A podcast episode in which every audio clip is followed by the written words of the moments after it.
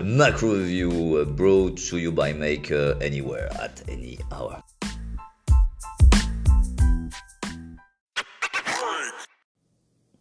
Now, the decision uh, taken uh, last night by President Trump to suspend negotiations on the stimulus package until after the election sounds like another very bold move, too bold, uh, some will say. Um, we don't think that's the right analysis. This is, this is a political analysis, and, and you can draw just any conclusion uh, on such piece of news.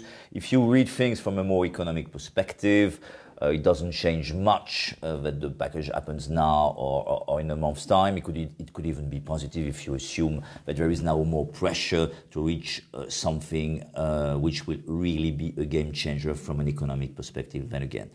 Uh, and from a financial perspective, uh, we have been used to these ups and downs. Downs are up in the end.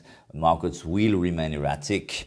Um, and, and, and, and at the end of the day, um, it's not like you, you, can see this as a game changer. And this is very clear if you look at Asian markets this morning, which are relatively uh, quiet. Nikkei down to 0.2%, but Kospi plus 0.4.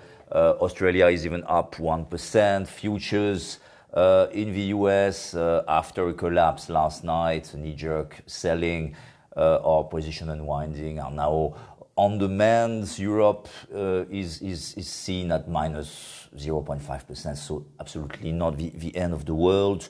Too early to draw any conclusions anyway. Markets will remain erratic, which has been our view.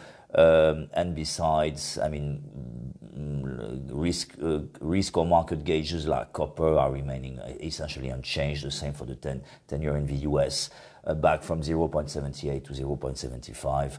Um, and the dollar, you know, up obviously a bit on that, but a lot more in our view because of the fact we saw the big resistance at 118.10 yesterday, um, which justified some, some, some unwinding of, of, positions. So too early to draw any conclusion, no real game changer.